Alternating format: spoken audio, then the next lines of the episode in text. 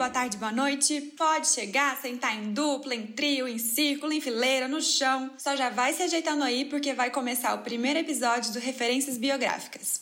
Eu sou a Mila. Eu sou o Juan. E eu sou o Matheus. E a gente se juntou nesse podcast para conversar com os grandes nomes da nossa área acadêmica, para além de seus grandes nomes. Quem nunca quis saber o que aquele professor faz no domingo à tarde? Ou que aquela autora que você sempre lê pede no bar? Eu sei que eu já. Não só de PDF vive a academia, então nesse espaço a gente convida professores e professoras universitárias para ter uma conversa aberta e conhecer quem são essas pessoas fora dos limites do Lattes. Afinal, por trás de cada bibliografia tem uma biografia que merece ser conhecida. Nessa primeira temporada, vamos conversar com professoras e professores dos cursos de letras da Universidade Federal de Uberlândia, que é onde nós três começamos a nossa formação. Então, nesse episódio, a gente vai falar um pouco mais sobre nós mesmos, para que vocês nos conheçam antes de entrarmos nessas conversas com participações mais que especiais.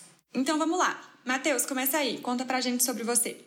Ai, tão difícil sempre, né, falar da gente. Aí eu sempre começo falando isso e fico falando meia hora. Bom, meu nome é Matheus, Matheus Mariano, né? Eu tenho 26 anos, né? Eu sou o mais velho desse trio, gente. Atualmente estou fazendo meu mestrado em estudos linguísticos aqui na Universidade Federal de Berlândia, a melhor universidade do Brasil, Boatos. E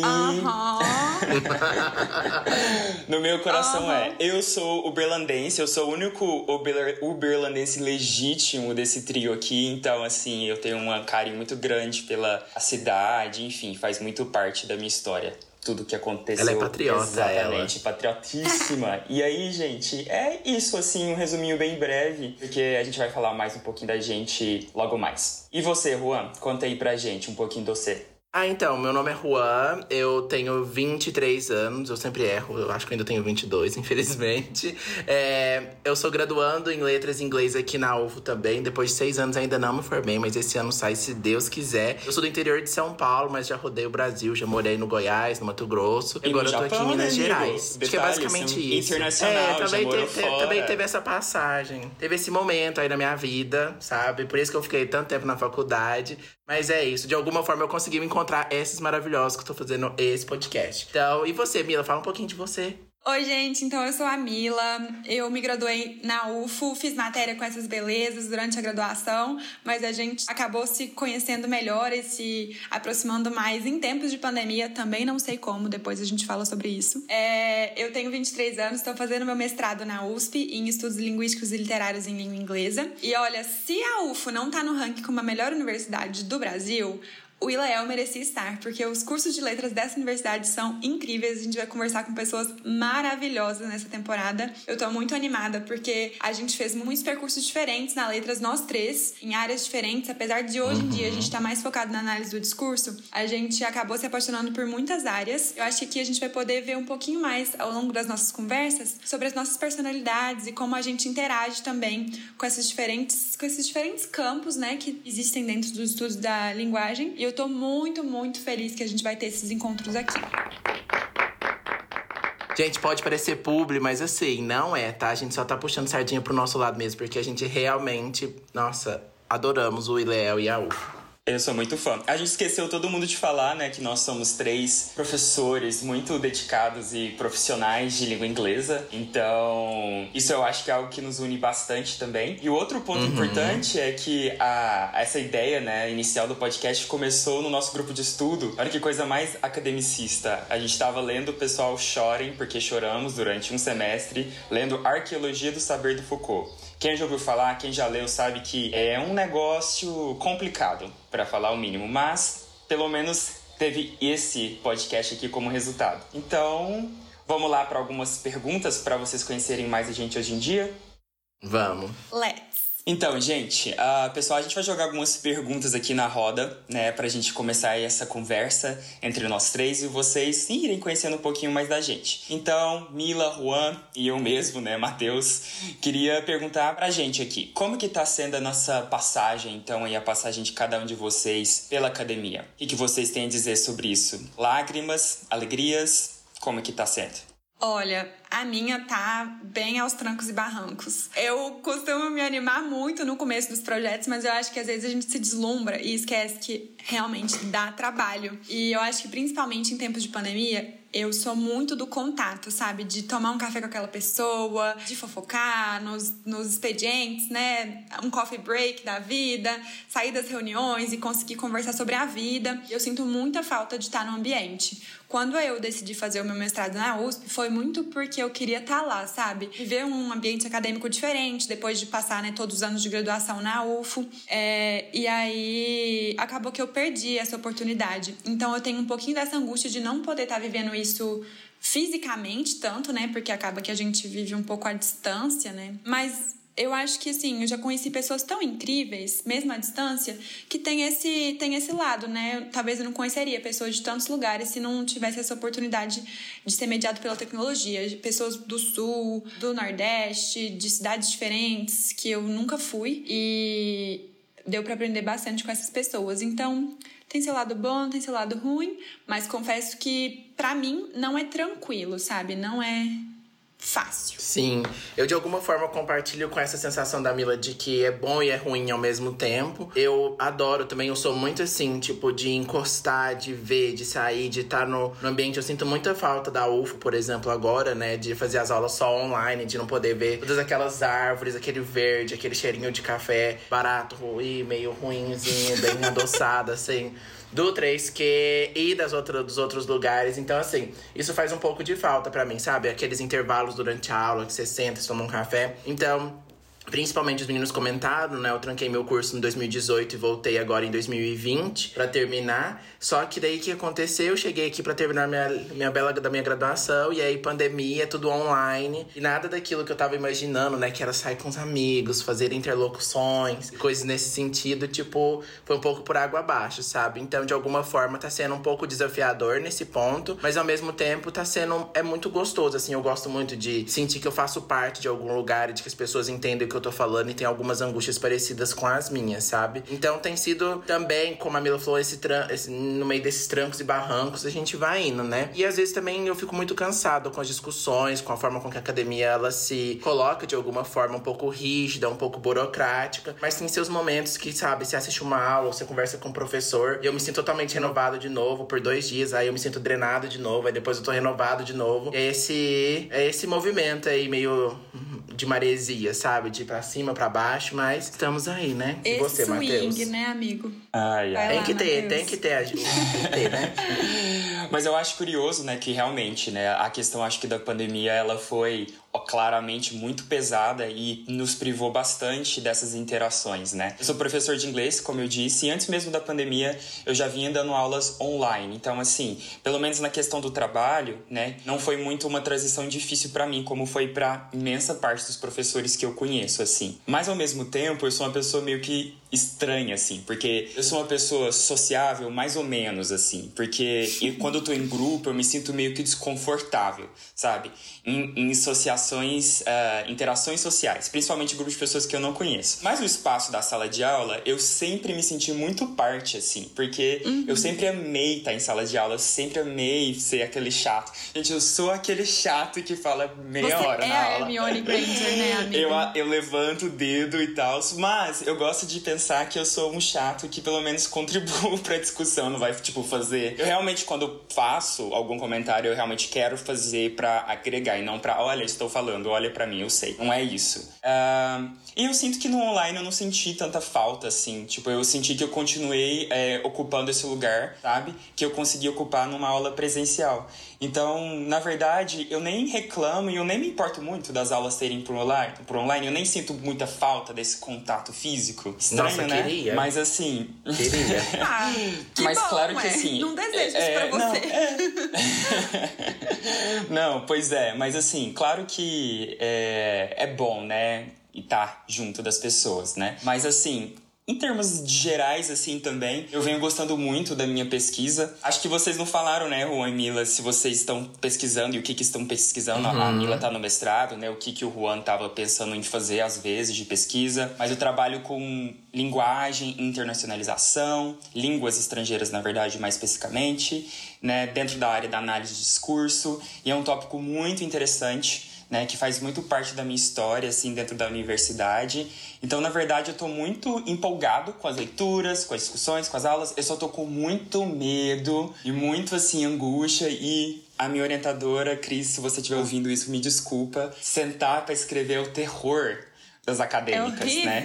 É péssimo. Ruim. É sangue ali, né? Dói. Chorar pra escrever aquilo. Dói demais. Vocês mas... não sabem, mas dói mais que cólica. Vocês não saberiam dizer, mas eu tenho essa possibilidade de dizer, gente, que dói mais que cólica. Mas já diziam várias pro- professores no Ileel, SOS. pesquisador, gente. Pesquisador. Não queria ser do mestrado? Então, gente, é isso aí. Tem que Será bancar, que tem queria? que bancar, tem que bancar. Tem que bancar. Mas É. eu acho que faz super sentido, assim, pra mim, tipo, toda a minha, essa, esse rolê do mestrado. E você, gente? Eu acho que a Mila, Mila, fala um pouquinho da sua e depois eu. Eu tô no meu segundo ano do mestrado e quer dizer que agora então eu realmente já tenho que escrever porque qualifico logo. Então essa dor ela tá bem presente nos meus dias, mas é, eu pesquiso na interseção entre educação, gênero e sexualidade e a análise do discurso. Então, meu o tema da minha pesquisa são as representações identitárias de professores de inglês da escola pública que fazem parte da comunidade LGBTQ+. Eu até discuto essa sigla, né? Tem um colega do Ileel que o Juan me colocou em contato, que me passa algumas referências para poder discutir essa sigla também no trabalho, que é o foco dele, mas na minha eu dou um breve panorama. Mas é, eu entrevistei alguns professores, né? Que fazem parte desse recorte. E aí eu tô analisando é, quais são algumas das representações que surgem nos dizeres deles, né, pelo viés da análise do discurso. A gente vai conversar com alguns analistas do discurso, algumas analistas do discurso, provavelmente, então a gente vai poder é, ver como que é para essas pessoas o percurso, mas eu acho que a, a parte da análise ela, ela é bem complexa, bem desafiadora. Vamos ver se nos próximos episódios a gente recebe alguma dica.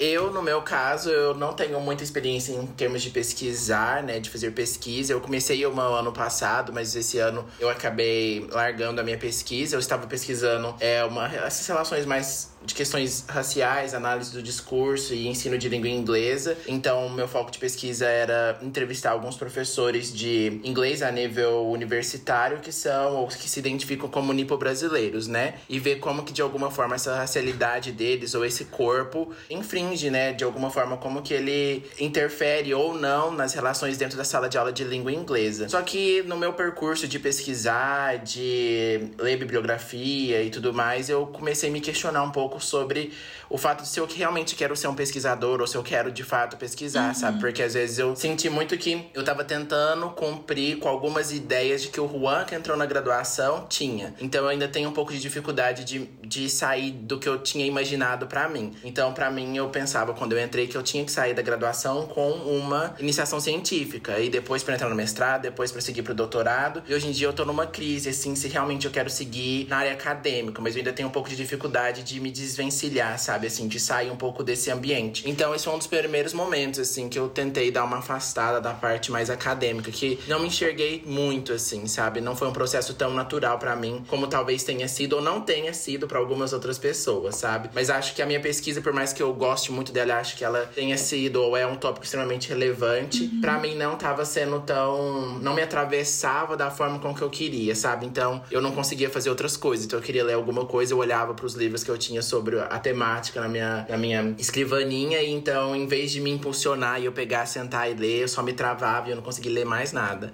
Então meu, minha relação assim com a pesquisa foi e ainda é de alguma forma um pouco turbulenta, assim, só que eu não conseguia atravessar ela de alguma forma. Ou consegui, né? Mas não É, do jeito mas- que muitas pessoas imaginariam. É uma Uhum. representatividade pro nosso podcast, né? Temos o Matheus, que é apaixonado, brilhante. Gente, se vocês verem o Matheus, ele brilha, o olho dele brilha. Aí tem eu que tô sempre, tipo assim, um pouco nervosa. tô sempre um pouco nervosa. E tem o Juan, que tá aí se descobrindo ainda, então tem pra Sim. todos os gostos. Mas, mas eu tava pensando aqui que o Juan falou algo que eu adoro, né? Que tem alguns teóricos que trabalham com esse termo, né? Que eu acho que vale a pena falar um pouquinho, esse pesquisa dor, que a gente tem a palavra pesquisador, e tem essa pesquisadora, né, a Cláudia Riolfi, eu nunca sei se é o nome dela, se pronuncia dessa maneira, que é do Departamento de Educação da USP, que trabalha com muito nessa, na, na interface com a piscina análise e trabalhando muitas outras questões é, relacionadas ali com a educação. E ela fala assim, muito sobre, né, esse lugar, né, de ocupar enquanto pesquisador. E que muitas vezes, quando a gente, né, se, se aventura um processo de pesquisa, a gente precisa realmente ter um vínculo ali, a gente precisa se atravessar com aquilo, né? Isso diz da gente. Por isso que às vezes é tão complicado, difícil, né? E aí ela faz essa brincadeira, né, com a linguagem de falar sobre pesquisa, a nossa própria dor, né? Porque diz da gente aquilo que a gente pesquisa. E aí eu lanço essa pergunta para vocês, dois amigos, e aí depois eu falo sobre a minha pesquisa. De que maneira a pesquisa de vocês talvez está relacionada é, com as dores e as angústias e, enfim, também os sonhos de vocês? Eu acho que para mim tá muito claro, assim, de que forma que isso representa, né? Minha tentativa de pesquisa tá muito relacionada à minha experiência enquanto uma pessoa que sofreu um processo de racialização, né? Em que eu fui, durante a minha graduação, fui me entendendo como é, uma pessoa bi ou multirracial, né? Pelo fato do meu pai ser asiático e eu ser mestiço. Também não gosto muito dessa palavra, mas é uma palavra mais é, common sense. Então, eu queria me pensar, assim, porque eu, quando eu fui pro Japão eu fui dar aula de inglês lá, em algum momento eu comecei a me questionar um pouco como que esse meu corpo, de alguma forma, me deslegitima em alguma situação ou me legitima ser professor de inglês. Então, por exemplo, dentro de uma sala de escola, né, dentro da escola, assim, dentro de uma sala de aula, que todo mundo era japonês, né, e eu representava de alguma forma, eu tinha uma metade, entre aspas, que não era oriental, né, que não representava ali o Oriente, como muita gente do Ocidente diz, né, tinha uma parte ocidental minha, de alguma forma representava esse outro, né, representava esse estrangeirismo, essa diferença. Então era engraçado que de alguma forma eu ser uh, hipo-brasileiro me, por mais que seja brasileiro, de alguma forma me legitimava enquanto professor de língua estrangeira para eles, porque remetia esse lugar do estrangeiro, né? Mas então foi uma dessas questões, assim. Eu ainda tenho muitas questões e quero muito estudar e me entender mais enquanto uma pessoa racializada no Brasil. Então isso também foi uma tentativa de lidar melhor ou de aprofundar um pouco nessas discussões a um nível mais acadêmico e menos mental mental e pessoal, sabe? Muito legal, amiga. Eu espero que eu assim, caso você, né, torne com isso um dia como um tema de pesquisa, acho que você vai ser muito feliz nas suas investigações, sabe? Sim, e eu acho que um outro ponto, como você também vem falando, né, Juan, ah, nos bastidores, né, gente, uhum. que é, dá para se explorar essas nossas questões. É, a pesquisa é um caminho, como vários uhum. outros, né? Uhum. Então, enfim, eu acho que Existem outros lugares também que a gente pode acabar se descobrindo de outras maneiras, né? Eu acho que eu acho total assim. E outra questão é que é interessante a gente saber quando continuar e quando parar, sabe? Acho que a gente tem hum. dificuldade em saber disso, sabe? Até que ponto essa dor ela é constitutiva da pesquisa, até que ponto essa dor ela não é constitutiva da pesquisa, até que ponto a gente tá se forçando a fazer uma coisa que a gente não quer, mas que a gente acha que quer, e até que ponto a gente de fato tá tipo assim, ah, eu tô me sabotando, eu não quero pesquisar isso. Então é uma linha muito tênue entre Sim. saber quando a gente tem que parar e não é isso que a gente quer por enquanto, ou pelo menos não agora, e até que ponto a gente fala assim: não, eu preciso de uma rede de apoio, quero continuar porque é isso que faz sentido para mim. E eu me peguei nessa situação, assim, e o que eu consegui entender disso tudo é que não era do eu preciso de uma rede de apoio, eu quero isso pra minha vida. Foi mais um tipo assim: acho que talvez eu não queira, eu vou dar um tempo para mim. Então, isso é uma coisa que pra gente é muito importante, para vocês acho que também em várias situações vão ser. Quando que aquela matéria, de fato, ela vai te ajudar e aquela dor que você tá tendo vai ser uma dor muito transformadora e de que forma que essa dor também de alguma forma pode minar subjetivamente você em outros sentidos, né? Então, sei lá. É, eu acho que a gente vai ter a oportunidade de ver é, como que é para os nossos professores, né? Será que eles nunca sentiram essa dor também? Ou uh, entender um pouco do lado deles, né? Sim. Porque eu acho que talvez a gente só acha assim que a gente tá sofrendo isso que eles que estão lá, né? Nossa, nunca passaram por isso. Mas acho que a gente vai acabar descobrindo que a gente tem mais em comum que a gente acredita. E eu Mas acho que essa ver, é a né? essência do podcast também, né? Eu acho que isso diz é. de, dessa, dessas nossas questões, acho que é compartilhado por nós três, né? De uma admiração por essas pessoas que vão vir no nosso podcast, mas de tipo assim, eles estarem em uma posição que nós três vislumbramos. gente, eu, eu falo muito errado às vezes, vocês me é. perdoem, formado em letras, mas com uma dicção meio zoada. Se preparem, ouvintes, porque vai ter muitos desses dessas falhas. então, e você, Mila, sobre a sua pesquisa? Onde que bate essa pesquisa em você? É, eu acho que as inquietações iniciais que me levaram a pensar isso foram esses discursos veiculados na mídia, né? É, dizeres sobre a sexualidade dentro da escola, um recrudescimento do conservadorismo é, e pensar que muitas conquistas, né, a gente já estava num momento bem progressista e aí isso foi regredindo e aí a gente foi vendo reveses, né, e, e lutas políticas que onde a sexualidade jogava um, um papel importante assim e dentro da escola isso virou mais polêmico ainda e aí eu fiquei pensando assim como que tá o professor no meio disso tudo, né? Porque o professor ele, ele tem né, uma autonomia dentro da sua sala de aula, mas ele responde a responde muito ao que está acontecendo na sociedade e tanto né que essas participações né e esses, essas polêmicas né na, na área da política acabam representando uma ameaça às vezes né de pessoas que, que tiveram denúncias ou os alunos gravaram né. Então foram foram esses momentos, né, que estavam acontecendo bastante quando eu estava pensando numa pesquisa que acabaram me influenciando. E como eu também, né, sou professora de inglês e sou é, parte da comunidade LGBTQ+, eu acho que isso me tocou de alguma forma. E aí eu quis ouvir essas pessoas para entender para elas como que foi, como que tá sendo, é, o que que isso representa. E essas foram as inquietações iniciais. Eu acho que isso foi me levando a a traçar o que eu queria pesquisar. Mas hoje eu acho que talvez hoje, né, em tempos de pandemia, teria outras questões que eu, que eu tô muito mais curiosa, sabe? Sobre como que tá essa coisa de síncrono, de assíncrono, de como que os professores estão se organizando e, e, e de como que tá sendo, né, tipo, pro sujeito.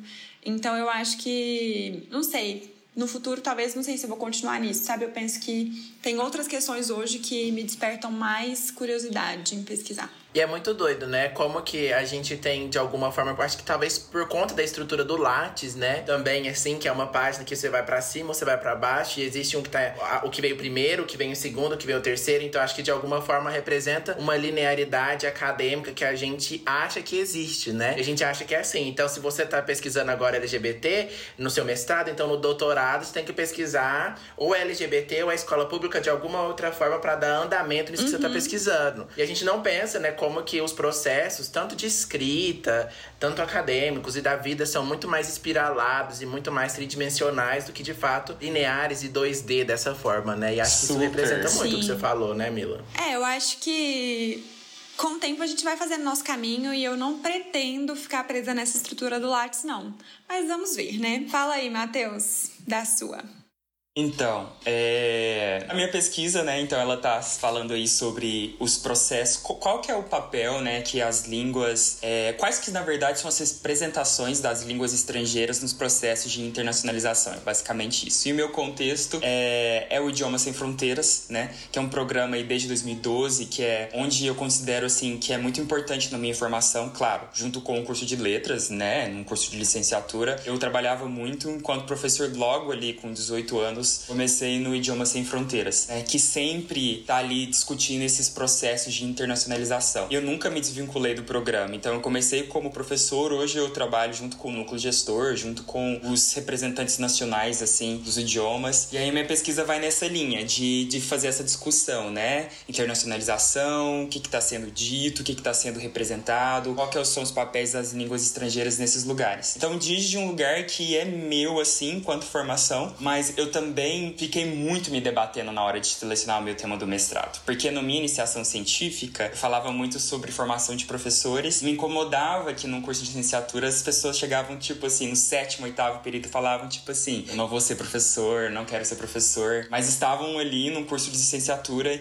e me batia ali, tipo assim, como assim você não quer ser professor, né? E, e é algo mais, do, mais específico, assim, do sujeito, assim, né? E o meu tema hoje em dia, ele é mais é, abrangente no sentido de que eu tô falando dos sentidos que estão circulando ali e não de sujeitos específicos, né? E eu tenho uma coisa, né? Eu acho que eu nunca comentei com a Mila e com o Juan, mas eu pensei muito assim que eu queria, olha que coisa mais talvez que não faça sentido, que a minha pesquisa, review. que a minha pesquisa fizesse um que tivesse um impacto nacional. Então eu queria um tema que eu pudesse me dar um certo tipo de projeção numa discussão que estava sendo muito debatida no momento. E eu achava que a formação dos professores professores é um tema que já estava sendo muito falado, ainda mais por ser uma questão de sujeito, né, de subjetividade, é algo que hoje em dia, mesmo no campo das ciências, às vezes não encontra tanto espaço e não encontra tanto palco, assim, de certa maneira, não encontra tanto uma audiência. Por outro lado, a internacionalização é um tema que cada ano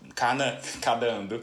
Cada ano tem mais gente discutindo sobre, falando sobre, tem muito que se pensar. Qual que seria um modelo de internacionalização para o ensino superior brasileiro, né? Público, principalmente. Então eu pensei, ah, eu vou ali, né? Porque ali eu vou conseguir mais um, um espaço, assim, talvez. Visionária. Então, algo, que me motivou, algo que me motivou muito, assim, nesse sentido também, mas que me atravessa, de certa maneira. Mas eu acho que atravessa várias pessoas, né, Matheus? Que é essa questão do tipo assim, ai, a minha, minha, o meu mestrado, o meu doutorado tem que ser original, ele tem que ter um impacto social, ele tem que ser abrangente, ou ele tem que ter, sabe, ter essas reverberações que não no, nos micros espaços, mas nos macros, né? Uhum. E faz parte, constitui a gente de alguma forma, né? Essa vontade, esse desejo, Sim. então. Total, total. Para ouvintes mais astrológicos, Mateus tem a lua em leão, então vem desse lugar também, tá bom? Não é só acadêmico, vem muito de uma projeção pessoal de status, só para vocês saberem. tem muito, capricórnio, muito capricórnio também e muito aquário, então acho que é uma combinação interessante. Junta com essa visão mais visionária, futurística de aquário, pensando no futuro, como que vai ser a internacionalização, como eu vou brilhar nesse processo de internacionalização, né, Matheus? Desse jeito.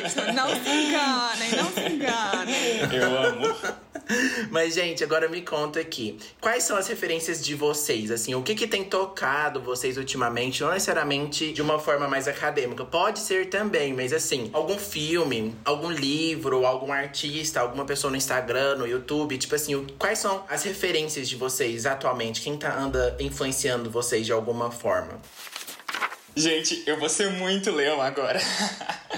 Ah, Quem não. anda mais me influenciando é mim mesmo, mas eu vou explicar por quê. Ai, Grito! Melhor do mundo!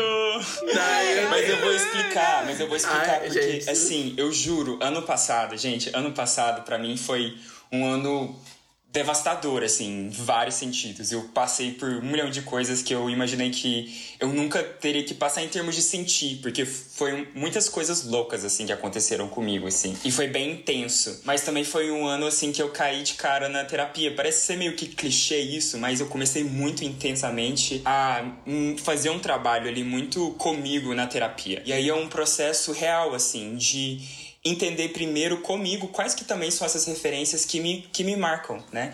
Então, eu falo que é, sou eu, no sentido de que, tipo assim, eu, nossa, o tanto que eu tive que sair de uma suposta zona de conforto para passar por uma jornada extremamente espinhosa, assim, mas que eu sinto que, é, que me fez me entender muito mais sobre mim mesmo. E eu acho que eu não teria como fazer isso se eu não tivesse ali disposto a fazer isso. Então, por isso que eu falo isso. Claro que eu não vou jogar aqui os de detalhes da minha terapia pros ouvintes, porque eu vou poupá-los dos Algum detalhes sórdidos detalhes sórdidos da minha história, né?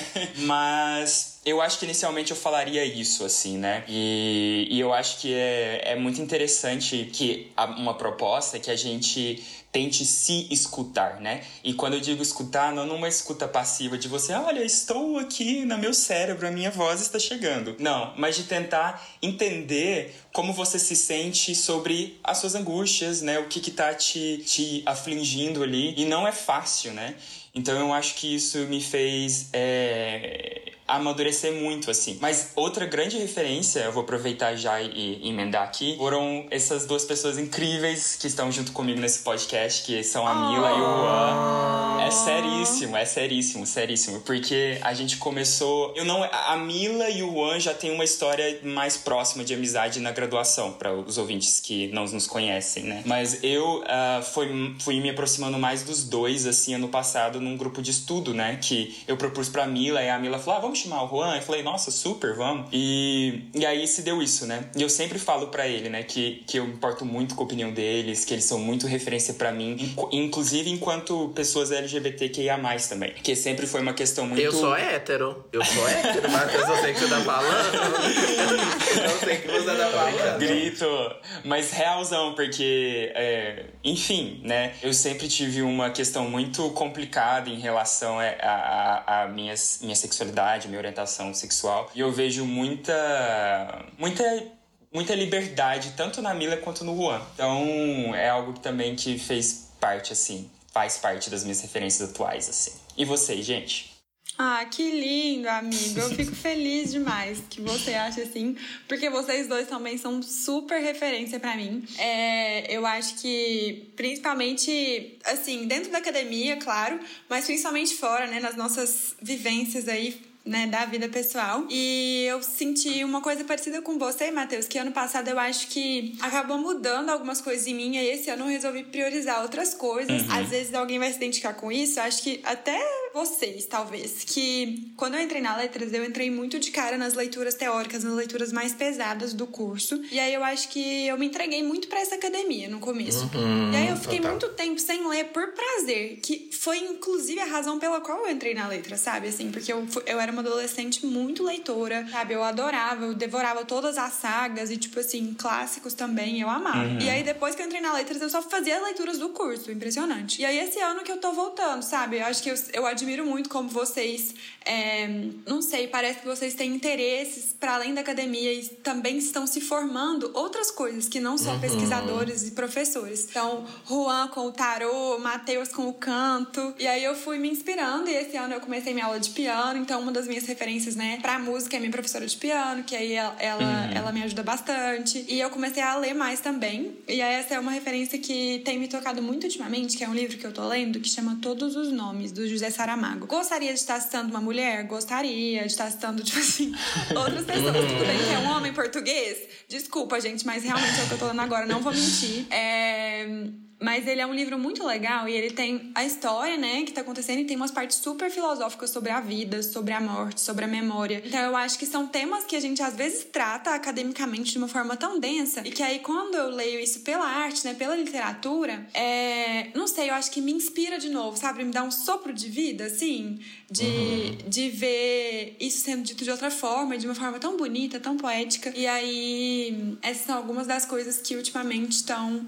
me tocando bastante. E você, Juan? Sim, é, também, obrigado, Matheus, obrigado, Mila. Vocês também são super uma referência, assim. Acho que a gente ficou muito agora na puxação de saco, mas é, é real. Dando gente. biscoito pra gente mesmo nesse podcast. Não, é, eu acho que. Mas é. Eu acho que de alguma forma só reforça, porque que a gente se escolheu, porque foi uma escolha, né? Eu escolhi uhum. vocês, vocês me escolheram de alguma forma pra gente compor esse podcast, né? Porque é isso, eu acho que isso é muito interessante. Eu acho que uma das partes das amizades, né, bem relevante, é essa questão da, do da, da referência, mas de tipo assim, da admiração, sabe? Tipo, se você não admira seus amigos, tipo assim, o que, quem você tá chamando de amigo, sabe? Eu acho que, uhum. claro, a amizade não é só feita de admiração, mas eu acho que it plays a part, sabe? Então, assim, em relação às minhas referências, elas são algumas coisas assim, são pessoas bem distintas. Eu diria que hoje em dia, uma grande referência minha é, a, é uma menina que chama Júlia. Ela tá no Instagram, assim. A Mila comentou do tarô. Eu estudo tarô, tenho tentado me aventurar aí nas cartas e nos universos possíveis. E ela é uma pessoa, assim, que ela tem poucos seguidores no Instagram. E, infelizmente, mas assim, ela chama Júlia Anadam, eu acho que é o arroba dela. Depois a gente coloca na descrição do, do podcast, do episódio. E eu acho, assim, simplesmente maravilhoso a forma com que ela interpreta, como ela vê o mundo, como ela tenta resgatar de alguma forma a ancestralidade e uma magia nas interações sociais, na arte, sabe? Ela conversa sobre tarô e sobre misticismo de uma forma muito contextualizada. Ela tenta trazer questões sobre decolonialidade, feminismo, questões raciais também, que acho que é isso, a gente tá vivendo numa, numa, numa era e num, num tempo, na verdade todo o tempo deveria ter sido assim, mas que a gente não consegue mais,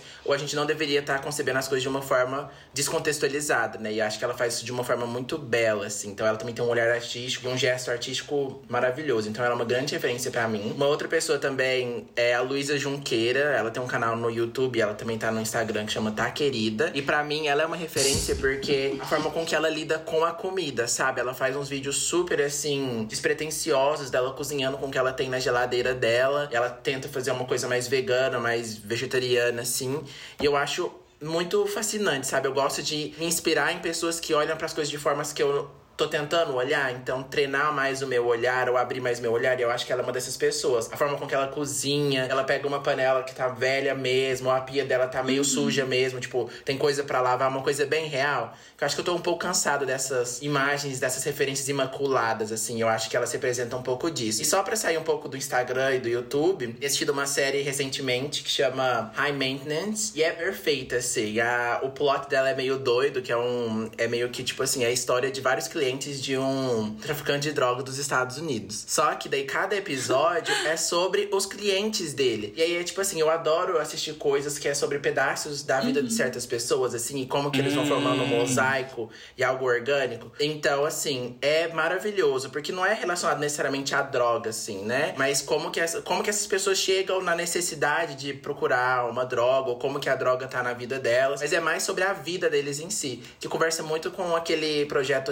Humans of New York. Eu também sou, tipo assim, apaixonado. Então, assim, acho que essas são umas referências no momento que vieram à minha cabeça. Acho que ficou um pouco extenso, mas. Gente, o é basicamente é, isso. O Juan é a pessoa das referências. Tipo assim, se você quer uma referência de tinta de parede, como eu queria, tipo, há uma semana atrás, ele vai te mandar, tipo assim, várias opções. Se você quer, tipo assim, site de compra. Gente, o Juan é uma pessoa estilosíssima, perfeito nos looks, vocês Ai, não têm ideia. Para. É seríssimo. Então, realmente, ele é muito bom de referência de tudo, de música, de filme, de seriado, de canais de YouTube. Gente, manda aí no inbox, tá bom? Pro Juan, qualquer dica, qualquer dica que vocês precisarem, ele manda referências perfeitas para vocês. Mas ai, gente, esse é meu jeitinho, é meu jeitinho. e a gente coloca ai, essas referências amo. lá para vocês também no, na descrição do episódio. Espero que vocês contem se vocês acabarem lendo ou assistindo alguma coisa, ou seguindo o Matheus, né? Já que ele é a própria referência dele, se vocês também forem inspirados por esse ícone. Não, não, o, o, tanto que eu fui Anitta, gente, a Anitta no Rock in Rio, o último Rock in Rio, ela pegando para fazer uma discursão assim, de pessoas, gente, ela vai falar um super discurso que era, né, a história do funk entrando no Rock in Rio, tem toda essa questão, né? E ela era um momento, aí a primeira coisa que ela fala, eu gostaria de agradecer a mim mesmo. Então foi, eu fui bem Anitta agora, então Self-love, né? Self-love. É o quê? Seu costume, é ouvintes. Vamos pensar agora, até seguindo nessa linha aí, né, de quem é você, como você se ama, o que você quer para você mesmo. Conta pra gente um pouquinho e eu vou contar também quais são os seus desejos ou suas ambições para o futuro, sem aquele clichê de como você se enxerga daqui cinco anos. Porque, olha, não dá para saber se daqui cinco anos a gente ainda vai estar trancado em casa sem vacina. Então, mais no geral Foda. mesmo, né? Nossa, essa pergunta é muito difícil para mim, eu acho. É muito difícil. Eu tenho uma dificuldade muito grande, assim, de, de pensar o futuro de uma maneira não prática. De uma maneira prática, eu vou responder então. Tipo assim, de maneira prática, eu quero ser doutor, um doutor, né? Eu quero estar tá trabalhando com assuntos que me interessam, né? E eu quero formar é, professores e pesquisadores. Isso é o que eu consigo me vislumbrar, assim. Dentro de uma universidade onde eu estarei, eu sempre pensei muito que eu queria estar na própria UF eu gostaria muito de ser um docente na UFO, isso seria para mim tipo assim, zerei o jogo da vida, sabe? Mas hoje em dia eu não, eu não sei mais assim. Então acho que de uma maneira mais prática, profissional, que sempre foi algo que para mim é muito fácil assim de, de pensar, seria isso. Mas agora no nível mais, não sei, outros níveis é mais difícil. E vocês? Mas, não, mas tenta, amigo. E pessoal, o que, que você pensa, assim, não, pra sua vida? Não, eu posso falar, eu vou jogar uma coisa, ai, gente. Ai, ai, ai. Eu vou expor o Matheus. Uh, eu já até sei o que é. Eu vou falar que em 2023 a gente vai ter uma torcida. Eu vou puxar mutirão, porque o Matheus estará no Big Brother Brasil 2023. Ah! Você não vai enganar o nosso público, Matheus. Eu vou jogar essa verdade. VTZero, tenho certeza que vai ser VTZero. Gente, não deu. O primeiro episódio já tô com a fama já de ser. Bom, eu mesmo que, que fiz, né, o, o tapete, né, pra deitar. de narcisista um pouquinho além da conta, talvez. É. Acho que sim. Não, gente, mas Matheus tem um coração bom.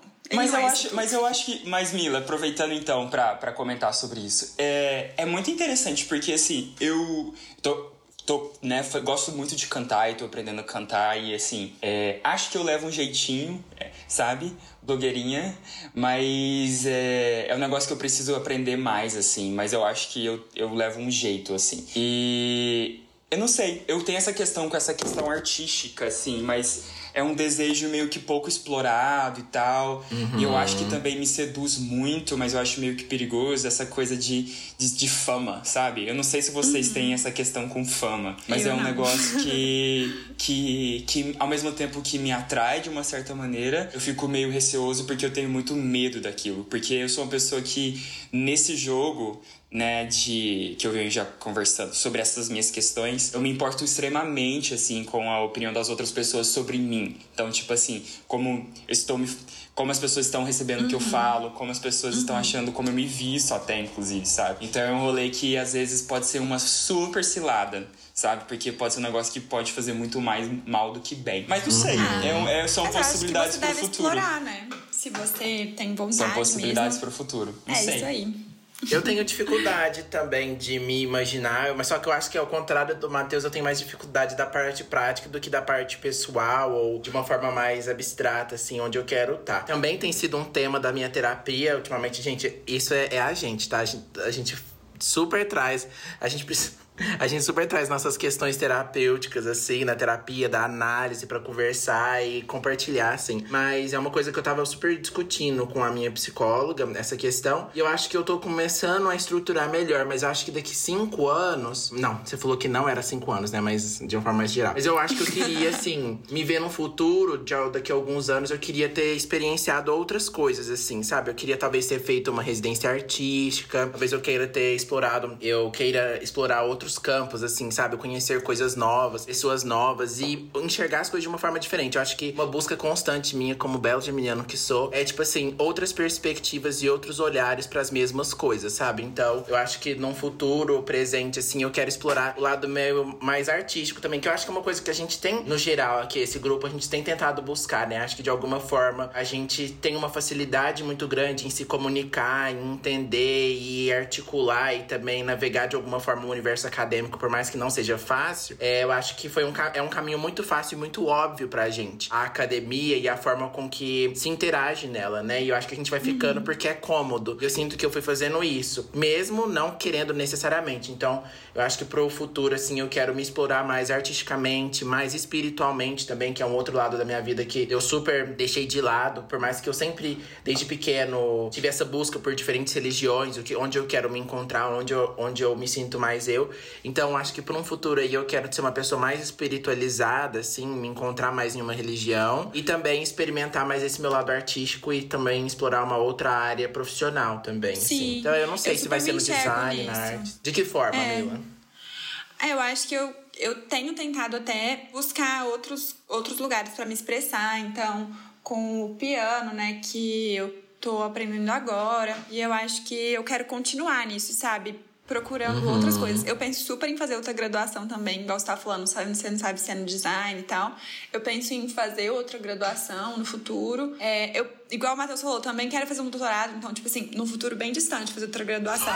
Mas talvez até nem, nem no Brasil. Eu penso que eu gostaria de ter uma experiência acadêmica fora do Brasil, sabe? Para ver como que é em outros lugares, como que se dá, né? E não sei, profissionalmente, eu acho que eu gostaria de talvez tentar ocupar um um, espaço de, de coordenação ou, ou de um pouco mais de liderança, porque eu acho que esse é um lado meu que faz um tempo que eu que assim eu sinto que eu que eu gostaria né de poder estar tá coordenando mais porque acaba que eu, eu, trabalho numa escola de inglês né então a gente vai fazendo muito o que a gente tem que fazer. E aí como eu também dou aula particular eu sinto que nesse espaço eu sou mais uhum. feliz profissionalmente sabe? Quando eu consigo decidir consigo participar das decisões. É... então profissionalmente eu acho que talvez eu gostaria de, de, de ter uma oportunidade assim. Mas bem por aí bem é piano, outro campo universitário, um doutorado. Mas assim, eu acho que só o caminho vai dizer, né? Eu acho que é, não é muito chegar lá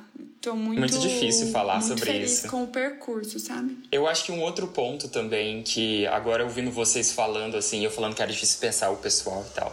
Eu acho que eu tenho muita vontade de me sentir mais autêntico. O que, eu quero dizer com isso? Eu acho que é, eu sempre me prendi muito ao que eu sempre soube. E assim, o que eu sempre soube era minha família. E tipo assim, o que a minha família pensa, o que a minha família acredita, o que a minha família acha que é certo, o que a minha família acha que é errado. Que se tornou uma marra para mim que não necessariamente eu concordo com tudo. Com várias coisas sim, na verdade. Eu não tô falando que eu tô jogando tudo no lixo, assim, não é, não é isso, né? Mas eu sinto que eu fiquei muito de saber onde que não discordar, assim. Né? E onde que é algo que concordamos, ok? E algo que não, eu discordo e eu preciso pensar como o que eu penso sobre isso. E para mim isso significa ser autêntico, sabe? Então acho que isso bate muito para mim. Então acho que isso é uma ambição mais assim, é ir mais ao encontro do que eu gosto, do que eu não gosto, que eu acredito, que eu não acredito, sabe? O que, que eu acho importante, o que eu não acho importante, o que, que é um valor para mim, o que, que não é um valor para mim, sabe? Então é meio que é muito é um é um caminho assim de se explorar muito interessante. Mas eu, eu acho que o Juan e a Mila, vocês dois falaram um negócio sobre academia que eu acho que é interessante. É que ainda mais eu acho que para nós que estamos ali nas humanidades e nas ciências sociais, né, um caminho mais de prestígio até, uhum. inclusive financeiro, seria eventualmente se tornar um pesquisador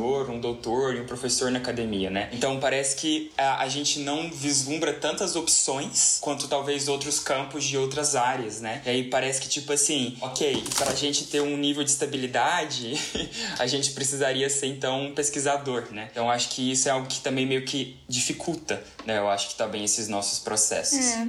Acho que como é uma licenciatura, né? A gente não tem um bacharelado, né? No nosso curso. Uhum. Então a gente fica meio já guiado, né? Pra dentro da, ou de uma carreira na sala de aula ou de uma carreira universitária. É, então eu acho que tem muito disso, sim, Matheus. Mas eu sinto, eu sinto que nós três não estamos é, presos numa academia por conveniência. Eu acho uhum. que você, Matheus, você Super. realmente gosta muito. Eu não sei se eu quero continuar na academia, uhum. tipo assim, uhum. depois de um sim. doutorado, porque eu pretendo fazer um doutorado doutorado, porque eu acho que tem questões que eu ainda gostaria de pesquisar, mas eu não sei se eu, se eu quero ficar na academia e o Juan ainda tá, tipo assim, descobrindo né, os seus uhum. processos. Eu acho até que esse, que esse podcast que a gente tá propondo pode ser um espaço para a gente saber realmente como que é, como que é uma vida acadêmica, né? Quando a gente realmente leva isso a cabo. E isso é interessante pra gente, isso é interessante para vocês, ouvintes. É, acho que a gente vai acabar é, descobrindo, talvez, diferentes lados, como, como que dá para ser na academia, né? Como são diferentes possibilidades de se constituir dentro de uma academia no Brasil. e a gente vai descobrindo um pouco mais junto com os nossos ouvintes, com as nossas ouvintes e traçando aí o nosso percurso. Não vou falar jornada. Falei, o nosso itinerário. Vamos... Essa palavra tá bonita, o nosso itinerário. Ai, ó. Então, pessoal, é... então vocês vão né, poder escutar não só um pouquinho das nossas jornadas, dos nossos itinerários, mas dos nossos queridíssimos convidados que estarão aqui conosco, tá certo? E fiquem ligados, tá, gente? Esse foi o nosso primeiro episódio, nosso episódio piloto, para vocês conhecerem um pouquinho daqueles que vos falam, né? Como a Mila no, apresentou no comecinho do podcast, Cada episódio a gente vai ter um convidado, assim, especialíssimo. É diferente, especialmente essa primeira temporada, que vai ser ao longo desse primeiro semestre de 2021. Vão ser professores do Departamento de Letras da Universidade Federal de Uberlândia. Então, fiquem ligadíssimos, já podem seguir a gente aqui nessa plataforma que você está ouvindo. A gente está nas principais plataformas de streaming de podcast, tá bom? Porque a cada 15 dias, gente, toda quarta-feira a gente vai ter um episódio novíssimo. Então, ó só para quem é ruim aí de memória, eu vou repetir para vocês gravarem. Já, já anota aí no, no caderninho, no Google Calendar, já coloca no post-it, gente, que a gente tem um compromisso. Ó, toda quarta-feira, de 15 em 15 dias, vai ter um episódio novíssimo saindo do forno para vocês. Uhum. Então é isso. Também, gente, não esquece de seguir a gente no nosso Instagram para ficar por dentro dos nossos próximos convidados, né? Pra vocês poderem fazer pergunta, darem pitaco, né? Ou seja, né? interagir com a gente. Nosso Instagram é arroba referências biográficas. Tudo junto tá? Então, arroba referências biográficas. E aí, se vocês preferirem, vocês também podem entrar em contato com a gente pelo nosso e-mail, referências.biográficas.gmail.com. Referências.biográficas.gmail.com. Aí aí vocês podem mandar dicas, sugestão, o que vocês quiserem, tá? Então, um beijo para vocês e até o próximo episódio. Tchau! Tchau! Até mais, tchau!